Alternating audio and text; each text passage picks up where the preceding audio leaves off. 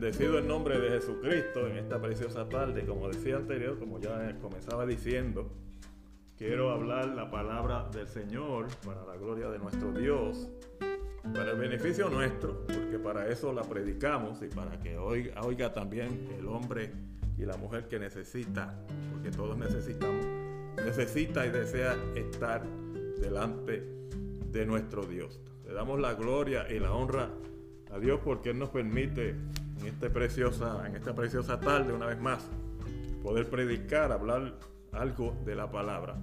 La palabra es extensa, la Biblia es muy extensa y tiene muchos, muchos tópicos y muchas formas de hablar y decir las maravillas que Dios hace, yo, hace, hace y ha seguido haciendo con el hombre y las razones.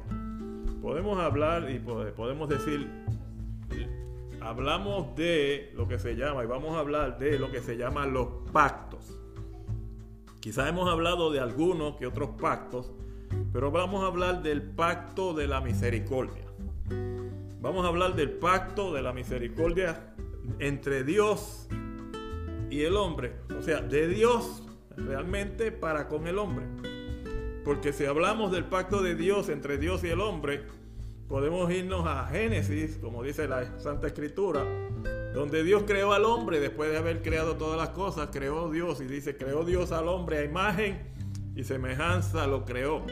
Y esta palabra imagen y semejanza la podemos comparar en ser iguales, excepto en su poder, pero somos iguales a Dios, dice a imagen y semejanza de nuestro Dios. ¿Qué sucede? La imagen de Dios, quizás lo hemos explicado y otras personas lo han explicado, que nos padecemos en que Dios es espíritu, alma y cuerpo, Padre, Hijo y Espíritu Santo. Pero Él es uno. Y podemos comenzar por ahí. Podemos hablar de que Dios es uno y nos hizo imagen y semejanza de Él. La única diferencia entre Dios y nosotros es que Él puede, como el agua, como el viento, porque es espíritu, Dios puede no, lo podemos comparar, aunque no realmente, porque Dios es poderoso, pero lo podemos mirar de la forma en que miramos el vapor, de la forma que vemos el agua, de la forma que vemos los líquidos. Lo podemos mirar de esa forma para poder comparar que siendo una sola cosa, se puede separar entre, como yo lo he dicho en, en otras ocasiones, como el agua. El agua es H2O eso son lo que se llama el, compuesto del agua, lo que se conforma el agua. Pero el agua es vapor, el agua es hielo, se hace hielo, escarcha, y el agua es líquida. Así es como todo el mundo la conoce. Esa fase de la palabra me gusta ponerlo cuando hablo de Dios porque Dios es espíritu, alma, cuerpo, pero es uno. No deja de ser Dios. Que se ponga o que se haya puesto para el conocimiento humano nombre Padre, Hijo y Espíritu Santo no deja de ser el mismo Dios, sino que se hizo de esa manera para él poderse manifestar, darse, como dice la Biblia, a conocer al hombre. Jehová, tu Dios, Jehová, dice la Biblia, uno es. Y dice, llamarás al Señor tu Dios con todo tu corazón, con toda tu alma y con toda tu mente, que viene siendo la parte física, pero también la parte espiritual cuando habla de alma. A lo que voy, pacto. Dios hizo un pacto con una persona después que cometió todas las cosas del mundo y creó todas las cosas. Pasó lo que la historia habla del diluvio, pasó lo que la historia habla de las recesiones en el tiempo antes de que conocieran los hombres al verdadero Dios y conoció de parte de Dios a un hombre y Dios dice la Biblia, llamó a aquel hombre, aquel hombre se llamaba Abraham. Abraham. La Biblia habla, bendecido el nombre de Jesucristo, en Génesis, que Dios hizo pacto con Abraham. Pacto de Dios con Abraham, el capítulo 15 del libro de Génesis. Hizo pacto. Después que Dios le dice, sal de tu tierra y sal de tu parentela a la tierra que yo te mostraré. En otras palabras, si tú haces estas cosas, me vas a servir, porque rápido que Abraham comenzó a obedecer la voz de Dios y a obedecer al Dios que se le había revelado, conoció al Dios que nadie había conocido.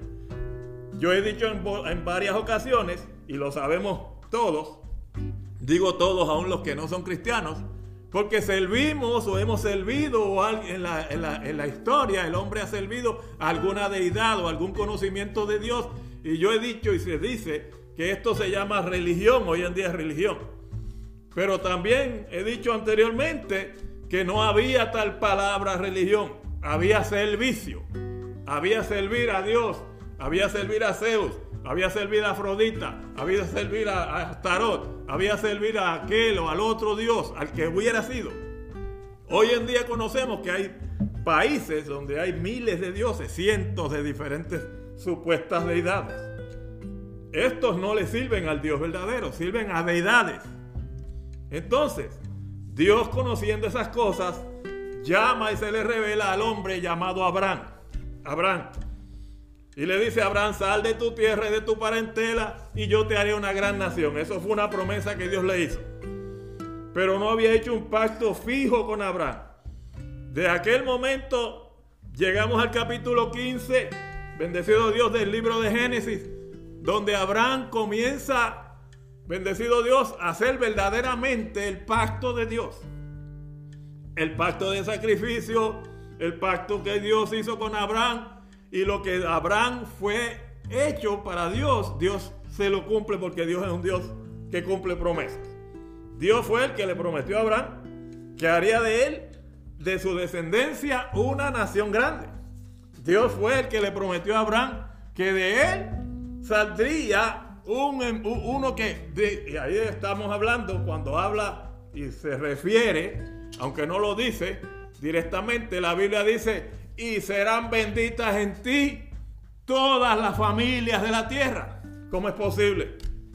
En una persona, en una nación, de una sola raza de hombre, de una sola raza podemos hablar, de una sola forma de hombre, de una nación, bendeciría a Dios todas las familias de la tierra se está refiriendo directamente a la promesa que Dios le hizo sobre Cristo. Porque a través de Jesucristo viene siendo la salvación y la salvación viene, dice la Biblia, de los judíos, de la descendencia de Abraham y de allí sale lo que se llama la bendición para toda la familia de la tierra. Y le damos gracias a Dios por eso porque estamos en ese proceso todavía. Pero antes de, antes de seguir en ese sentido, tenemos que hablar de la historia y estoy comenzando a hablar de la historia para entrar en el verdadero mensaje de la palabra en esta preciosa tarde. El mensaje se habla y se, se encuentra en el capítulo de Segunda de Samuel, el capítulo 9. Y dice la palabra que David, y estoy hablando de David, ya había hablado de Abraham, pero voy a hablar de este, voy a leer inmediatamente rapidito este, estos versículos del capítulo 9 de Segunda de Samuel, donde David, el rey David, en el tiempo que se hizo rey, en el tiempo después de que pasó por lo que pronto en un momento vamos a explicar, David llama a una persona y esta persona se llama Mefiboset. Y esta persona tiene una, una condición especial. Y este muchacho, este hombre en ese tiempo, al ser una, condición especial, no lo llama por la condición, lo llama por una promesa, por un pacto. Y por eso yo me dejé llevar y, y, hablo de la palabra de pacto. Y para hablar del pacto tengo que hablar primero desde Abraham. Porque Dios hizo, fue el primero que hizo pacto con el hombre. Fue Dios en, Adán y Eva que hizo pacto con el hombre.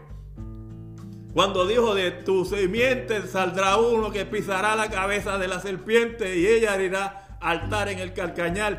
Y eso fue un pacto de Dios con, con Adán y Eva.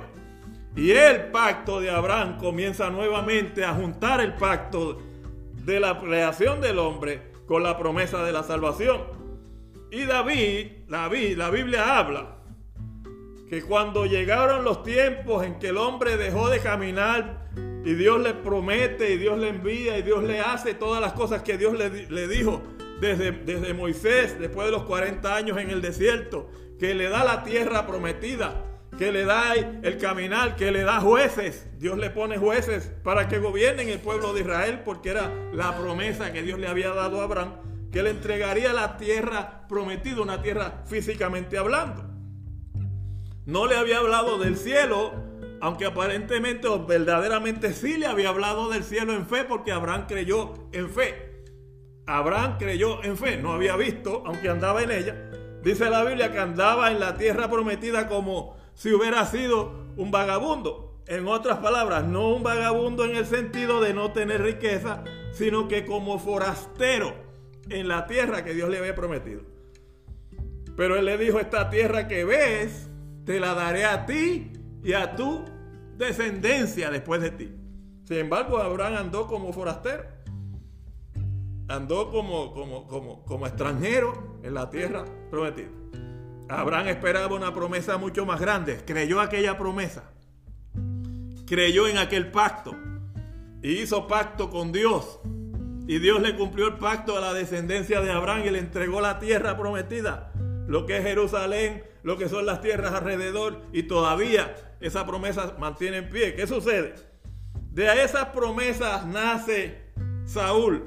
De esa promesa nace el tiempo de, los reyes, después de los, de los, de los, alabado sea el nombre de Jesucristo, después de los jueces, llega el momento en que Dios guiaba al pueblo de Israel por medio de profetas, como pasó con Moisés. Y dice la Biblia, Samuel, el libro de Samuel, Samuel fue el último profeta y fue el último juez del tiempo de la ley, antes de los reyes, fue el último profeta, no fue el, quizá el último profeta, hablo del profeta en el sentido de que fue el último profeta usado por Dios como juez para dirigir el pueblo de Dios. Porque los profetas después de Samuel siguieron siendo profetas. Y siempre Dios levantaba el pueblo y levantaba a aquellos, aquellos mensajeros como profetas y a los profetas como mensaje para la iglesia y para el tiempo de la, de la ley, bendito Dios. Pero ¿qué sucede?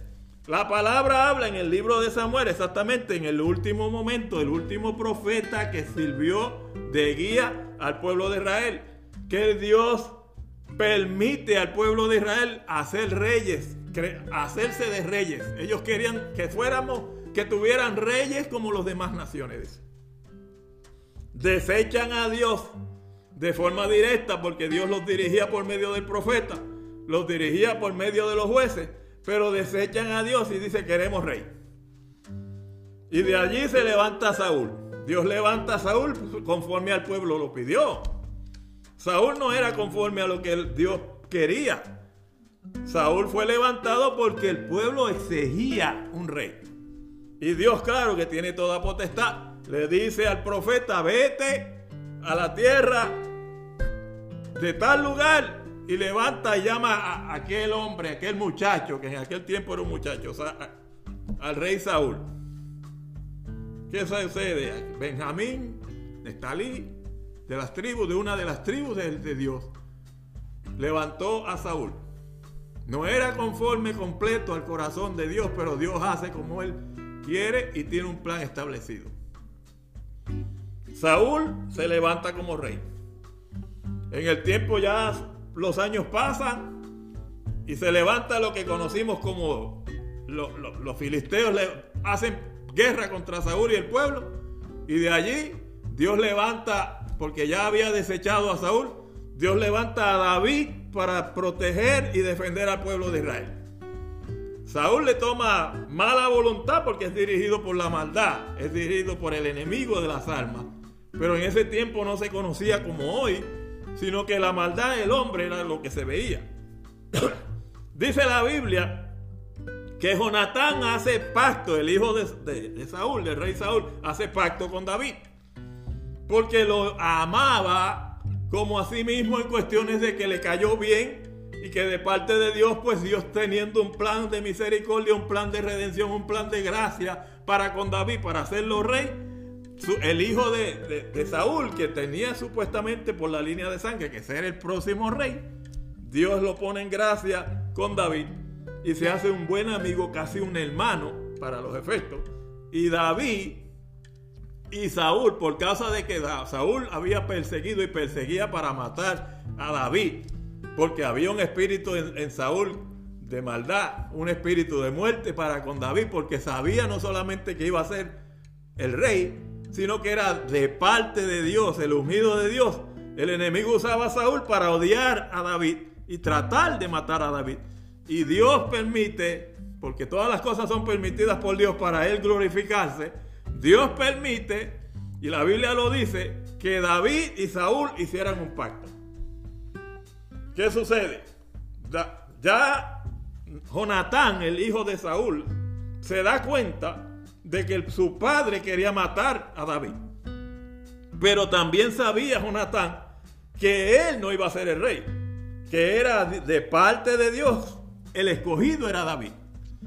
Y, y Jonatán le dice a David, y la Biblia lo dice claramente, el pacto de Jonatán, primera de Samuel, en el capítulo 18, 20, 14, 18, 17, 18, 20, en adelante usted ve esa historia y va a encontrar que la palabra habla en esos capítulos cuando la Biblia le dice que Jonatán le hace prometer a David que si él vive, Jonatán vive, David se vaya a ser rey, tuviera misericordia, porque usualmente cuando pasaba en los tiempos antes, los que se hacían rey mataban a los hijos del rey que había muerto anteriormente si hubiera habido una, una rebelión, si hubiera sido que el pueblo escogía a otro rey, desterraban a los hijos. Y muchas veces mataban a estos muchachos para que esa descendencia de ese rey no pudiera reinar y el pueblo no llamara a ese hijo a reinar y quitarlo del medio. Esto sucede y David hace pacto con Jonatán. Y dice, no solamente yo, porque si yo muero, dice, dice David, dice, perdón, dice Jonatán, si en caso de que yo viva, tú vas a tener misericordia de mí. Pero si en caso de que yo muera, dice la palabra, tú vas a tener misericordia de mi familia, de mis hijos, de mi descendencia, dice la Biblia. Y ahí hizo Jonatán otra vez pacto con David para que él tuviera misericordia de su familia. Entonces, mire lo que voy, mire lo que va la palabra. David era un hombre de Dios. David no se manchó las manos para, matar a Saúl. David amaba como su prójimo y como su hermano y en el amor de Dios que David tenía porque era un siervo de Dios, amaba al hijo de Saúl, que era su enemigo. Pero David no era enemigo de Saúl, era Saúl enemigo de David. Dios había dicho que usted podía matar a su enemigo, pero no podía matar al hijo de su enemigo. Y David ni, mató a su enemigo, que era Saúl, ni mató al hijo del enemigo, del enemigo que, era, que era, para los efectos, era Jonatán. Sino que entre los dos hicieron un pacto. Y le dio Jonatán entendimiento a, a, David de que él sabía que David iba a ser el rey en vez de él.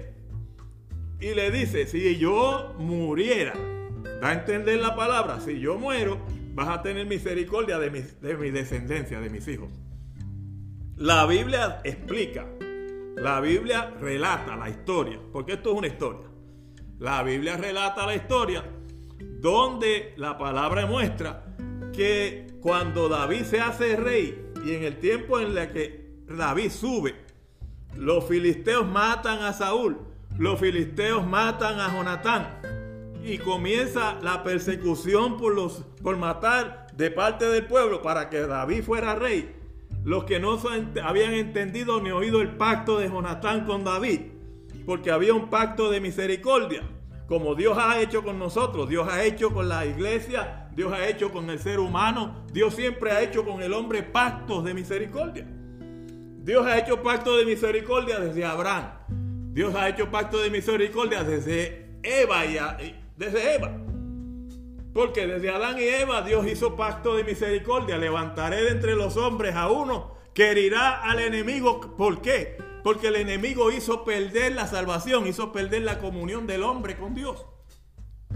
Y en el amor de Dios, Dios mismo hizo pacto diciéndole a Eva, de ti y de tu descendencia saldrá uno que le herirá al enemigo, a la culebra, a la serpiente, al diablo, a Satanás, que el Señor reprenda, la cabeza lo herirá hasta destruirlo. Porque de ti saldrá, y ese es Jesucristo. La promesa siguió en pie. La historia siguió en pie. Los pactos siguieron en pie. Y Dios permite que David hiciera pacto con Saúl con el hijo de Saúl. Saúl no quería nada con él, pero con Jonatán. Y Jonatán hace pacto de misericordia y le pide a David que si él quedara y tuviera que morir y tuviera familia, porque él conocía que tenía hijos ya, que tuviera misericordia con los hijos. David no tenía que cumplir el pacto. Hay gente que, tú haces un pacto, haces una promesa y él murió y muerto, muerto ya mi amigo, ¿para qué yo voy a hacer pacto? No fue con los hijos, fue con él que yo hice pacto. No fue con fulano, fue con él. No, cuando uno hace un pacto con alguien y hace pacto como aquí dice la Biblia, un hombre que tenía palabra, una persona de palabra, un hombre de palabra, un hombre de Dios, como era David, un hombre, un hombre fiel a Dios. Y la Biblia dice que David era de parte de Dios, dice que el corazón de David era conforme al corazón de Dios, conforme al corazón de Dios. Era un hombre con misericordia, un hombre con gracia. Entonces nosotros sabemos y debemos entender que era de parte de Dios y la Biblia lo dice. Llegó el momento en el capítulo 9. Llegó el momento que David era rey.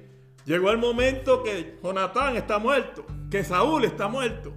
Y como les había hablado y les estaba hablando, en el tiempo de los reyes, los hijos de los reyes los mataban para que el próximo rey, que no tenía descendencia con este, con este que había muerto, los hijos no pudieran vivir. Y muchas veces mataban. Y eso pasó con los hijos. Pero pasó mucho más de parte de Dios.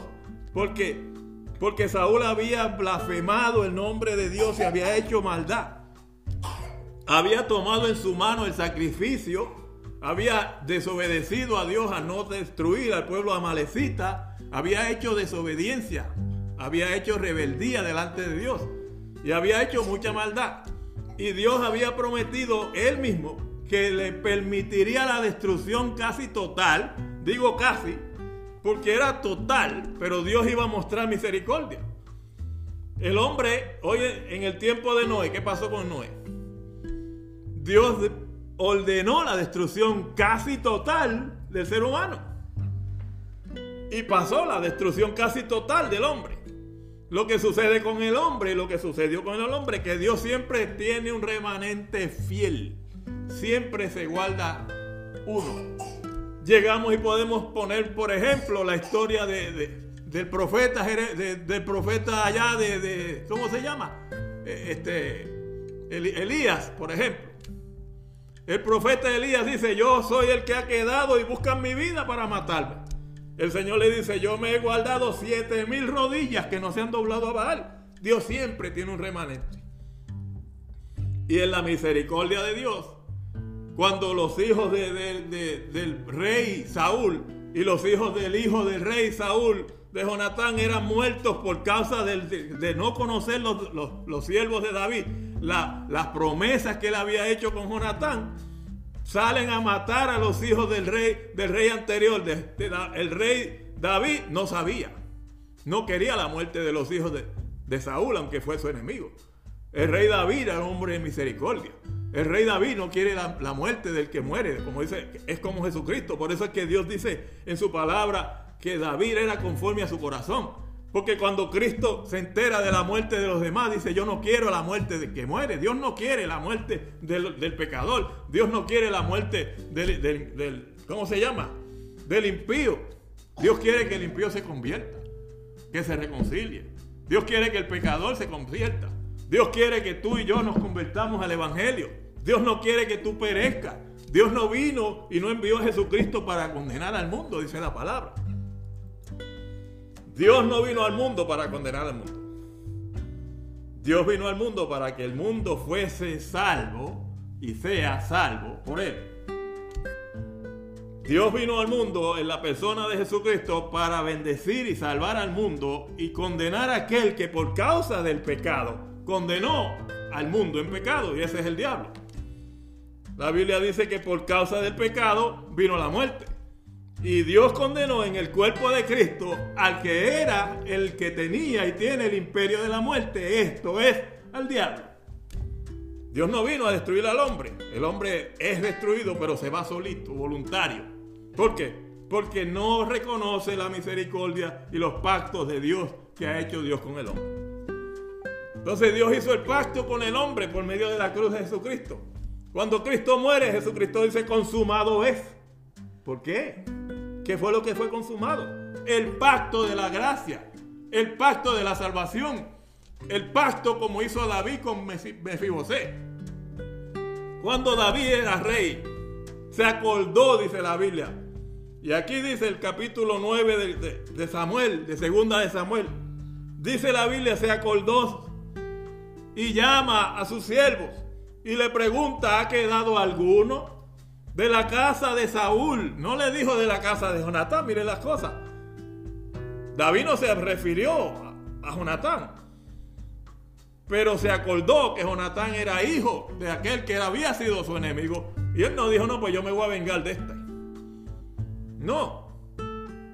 Él le dijo, ¿queda alguno de la casa de Saúl a quien yo pueda hacer misericordia en nombre de Dios, en nombre de Dios.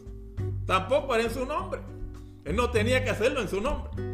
Él era rey, él podía mandarlo a matar. Queda alguno, mátelo.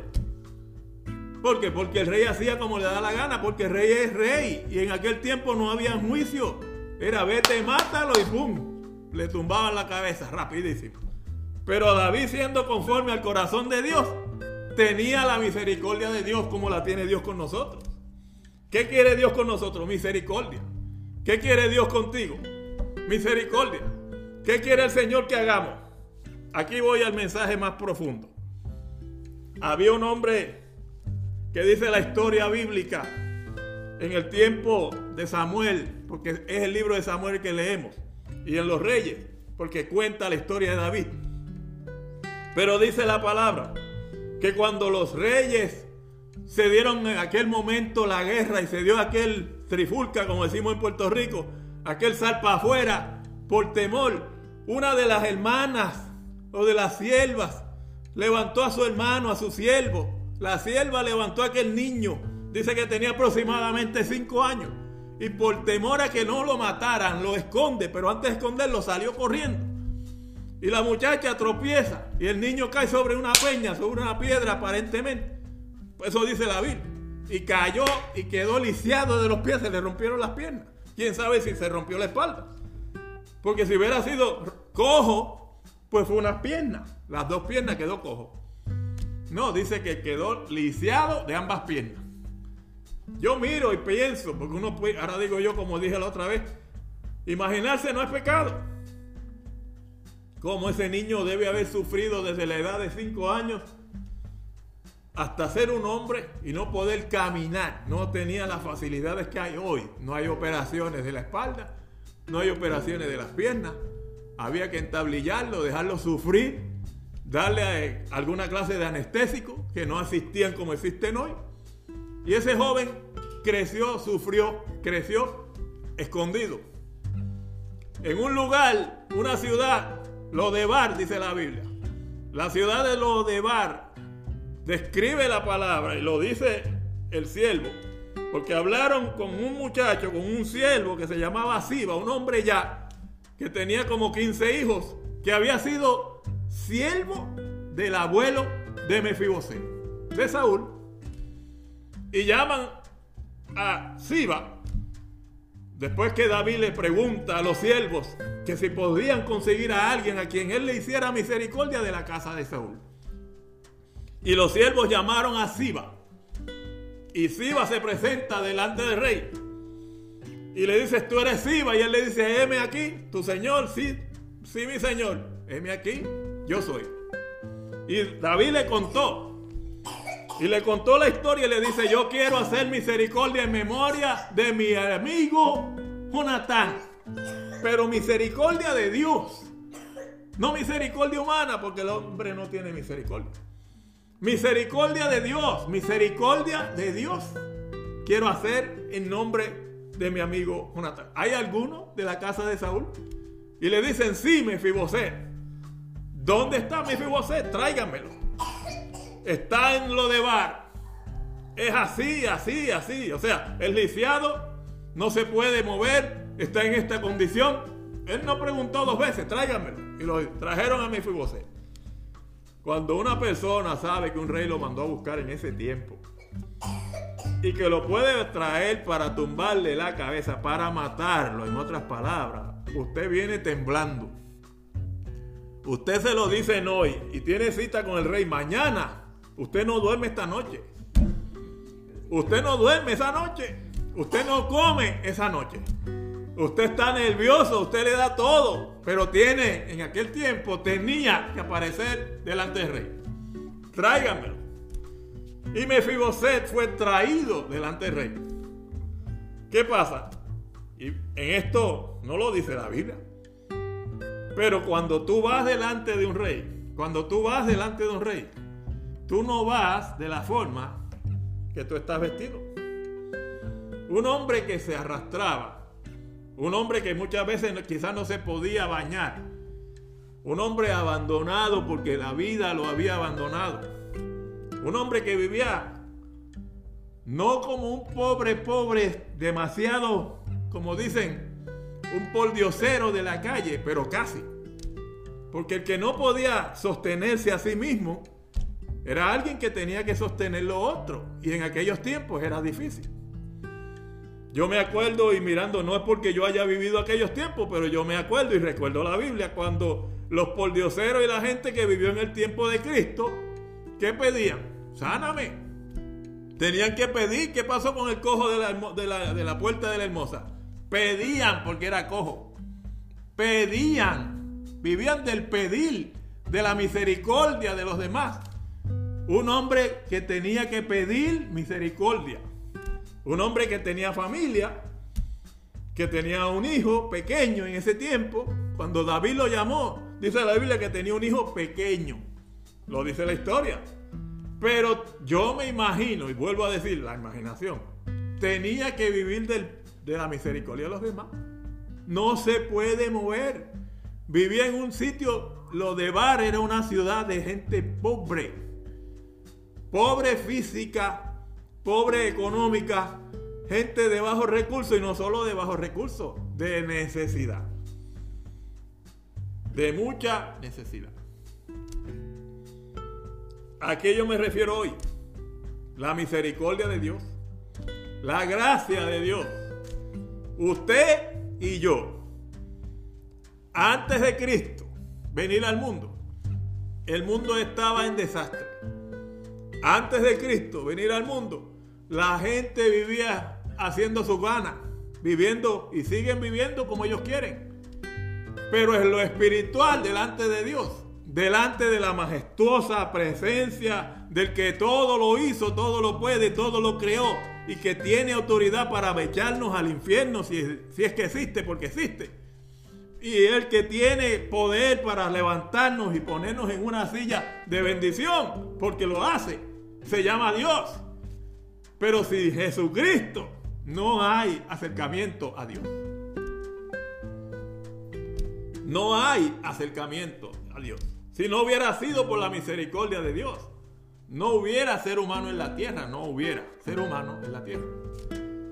Porque son las misericordias de Jehová por medio de la bendición de Jesucristo al venir al mundo que le ha dado extensión a la vida del hombre sin Dios y con Dios.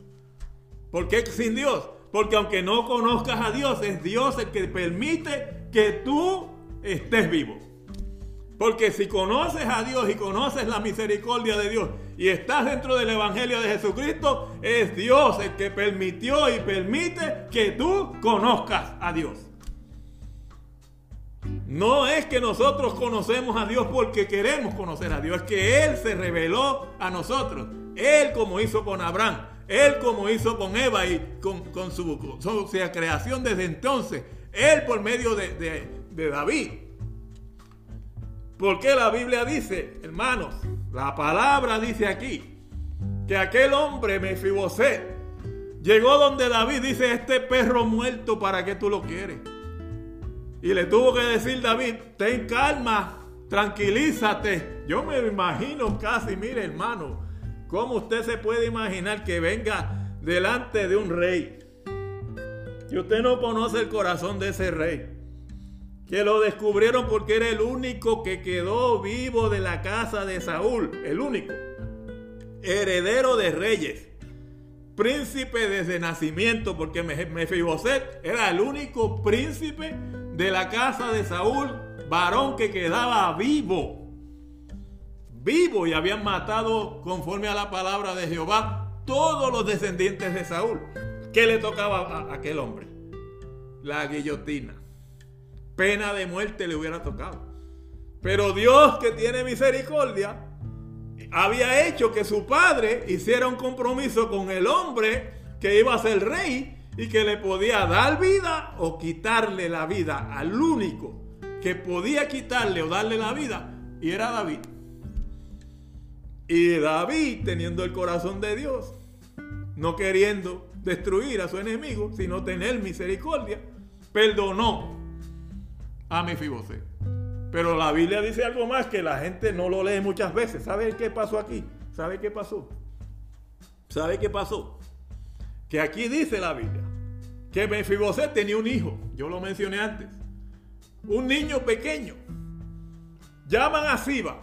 Le dicen a Siba, trae a tu, a tu, a tu amo. Mefiboset no era el amo de Siba. Lo era por herencia. Porque Siba había sido siervo del rey. Había sido siervo de aquel Saúl.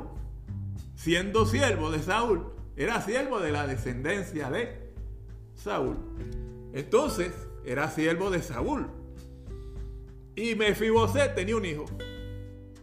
David perdona a Mefiboset lo hace venir a la casa del rey, lo hace venir al palacio del rey, lo hace vivir en el palacio y le dice así, ¿sabes qué? Vas a cuidar del hijo de tu señor. No iba a cuidar de Mefiboset, iba a cuidar del hijo de Mefiboset. Iba a cuidar de Mefiboset las fincas, iba a cuidar de Mefiboset las plantaciones, iba a cuidar de Mefiboset los, los bienestar, sí, el bien, pero no iba a necesitar mi Fiboset ese bienestar. Porque ese bienestar iba a ser para los hijos de Mefiboset. Para el hijo en aquel tiempo. Tenía un hijo pequeño. Y Siba hizo los hijos de Siba, dice que eran como 15. O un poquito más de 15. Pero dice la Biblia que iban a cuidar de los bienes de Mefiboset que, que el mismo rey le había otorgado de vuelta a Mefiboset, porque Mefiboset vivió como pobre. Mefiboset, imagínese usted ser rico y vivir como pobre. Ser hijo de un príncipe y vivir como hijo de pordiosero. Ser hijo de rey y vivir como pidiendo centavos en la calle. Pidiendo misericordia para vivir.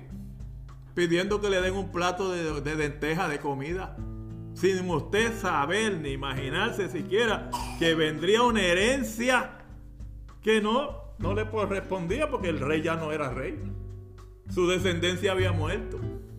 Su descendencia ya no existía. Mire lo que pasa. Dios en su misericordia ha hecho lo mismo con usted. Hace lo mismo conmigo. Ha hecho lo mismo con los que le servimos a Dios. ¿Por qué le servimos a Dios? Por fanatismo, ¿no? porque nos prometió una herencia, nos da alegría, nos da salvación, nos da gozo y por medio de Jesucristo nos da la salvación y la salvación nos da una herencia en el cielo. La Biblia dice algo más y es mucho más que lo que David hizo por Mefiboset.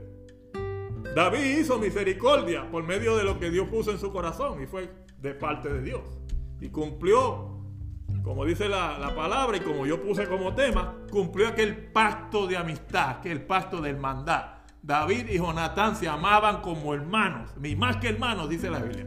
La Biblia dice en un, un lugar de la palabra que hay amigos que han de mostrarse amigos. Y dice más, amigos hay más unidos que un hermano. Mucho más unidos los amigos un hermano de sangre. Yo tengo a mi hermano y lo amo y somos muchos y éramos más, éramos nueve varones. Y tengo cinco hermanas, que bueno, las amo en el Señor, qué bonito. Pero yo sé que mis hermanos han tenido amigos que han amado mucho más que a su propia familia. Igual que yo he tenido amigos que puedo decir, no amo a mis amigos más que mi familia, porque no los he tenido de la forma que ellos han tenido. Pero si tuviera un amigo y tengo un amigo al cual le escribí hace unos días, unos, unos ratos atrás, que yo lo puedo decir que yo lo amo como mi hermano. Y no es mi hermano, es un amigo. Yo puedo amar a mi hermano porque es mi hermano. Y lo amo como lo que es. Y lo respeto como lo que es. Pero tengo amigos que los amo casi más que mi hermano. Y eso era lo que David y Jonatán habían hecho. Sus corazones habían quedado enlazados. Ahora mire Dios envió a Jesucristo. Y Jesucristo nos amó. No como hermanos. No. Nos amó como a sí mismo.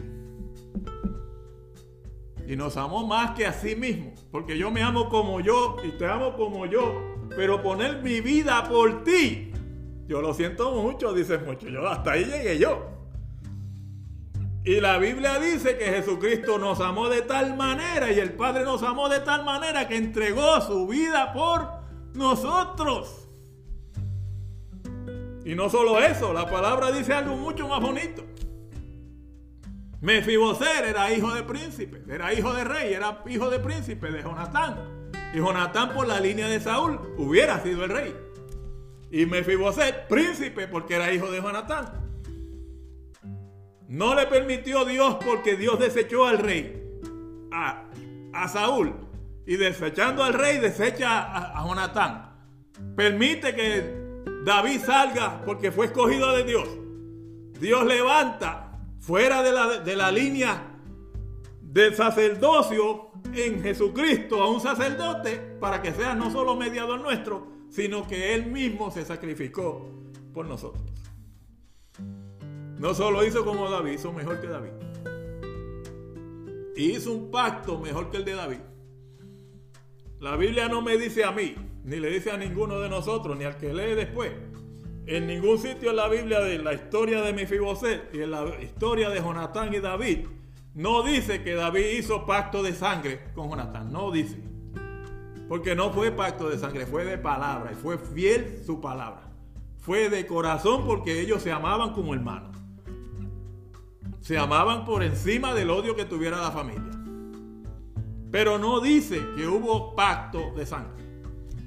Sin embargo, Jesucristo hizo un pacto con su propia sangre. Jesucristo hizo un pacto por medio de su sangre, cumplido delante del Padre, prometido desde antes de la fundación del mundo, prometido en Adán, prometido en el tiempo de Abraham, prometido durante la línea de Jesucristo, cuando cumple Jesucristo, cuando lo dice por medio de los profetas y Jesucristo lo cumplió todavía, ese pacto sigue en pie. Y más que eso, dice la Biblia que nosotros podemos morir por el bueno. Nosotros podemos morir, como he dicho, no es que yo ponga mi vida por cualquiera, yo la pudiera poner por un hijo la puedo poner por mi esposa, la puedo poner por mi hijo, la puedo poner por alguien que yo ame. Mas Dios muestra su amor para con nosotros, en que siendo enemigos de Dios y pecadores, dice la Biblia, Cristo murió por nosotros. Este mensaje, ¿sabe para quién es? Para el hombre y la mujer que tienen necesidad de Dios y se reconocen que sin Él es que, es, que es así reconocido o no reconocido, sin Cristo no hay salvación. Sin Jesucristo no hay cielo. Y aunque no se fuera uno al cielo, no hay salvación. Y otra cosa, no hay verdadero gozo, no hay verdadera libertad, porque somos esclavos del diablo, esclavos, como he dicho antes y lo dice la Biblia, ovejas al matadero somos si no buscamos a Dios por medio de Jesucristo. Él es el único y la Biblia dice más, la Biblia dice porque es la propiciación, o sea, el pago de sangre por nuestros pecados. Él es la propiciación de nuestros y por nuestros pecados. O sea que sin Él somos ovejas para el matadero. Vamos directito a hacer perdición. Ojalá hubiera pasado, y digo ojalá porque si fuera así no necesitáramos servir a Dios, pero no es que yo me arrepienta. Lo digo porque mucha gente dice, dice después de que se muere el cuerpo no hay nada, eso de que hay alma, no hay alma, no se pasa. Mira, si no hubiera alma, si no hubiera espíritu, no hubiéramos sido semejantes a Dios. Y Dios no miente. Si no hubiera espíritu, si no hubiera alma y si no hubiera infierno, de nada hubiera venido Jesucristo a salvarnos de, esta vida y de la vida venidera si el infierno no existiera.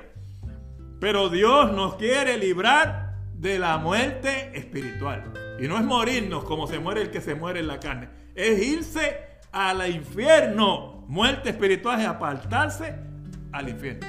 Y no es que meterle miedo. Es que te guste o no, esa es la verdad. Ahora, con esto acabo. El pacto davínico. El pacto de David con Jonatán. El pacto de Dios con David. Y el pacto de Dios con nosotros. El pacto sigue siendo el mismo.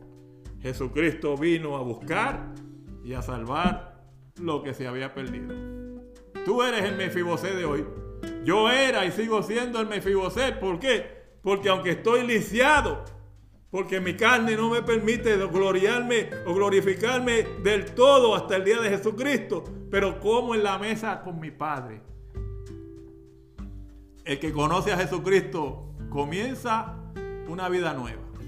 Lo sacan de la pobreza espiritual, una vida de tristeza, una vida de necesidad, una vida de soledad, una vida de agonía, una vida de depresión. Y hay personas que yo no entiendo por qué se dejan morir por la depresión cuando tienen a un Dios poderoso y real a quien clamar, porque Él dice, clama a mí y yo te responderé.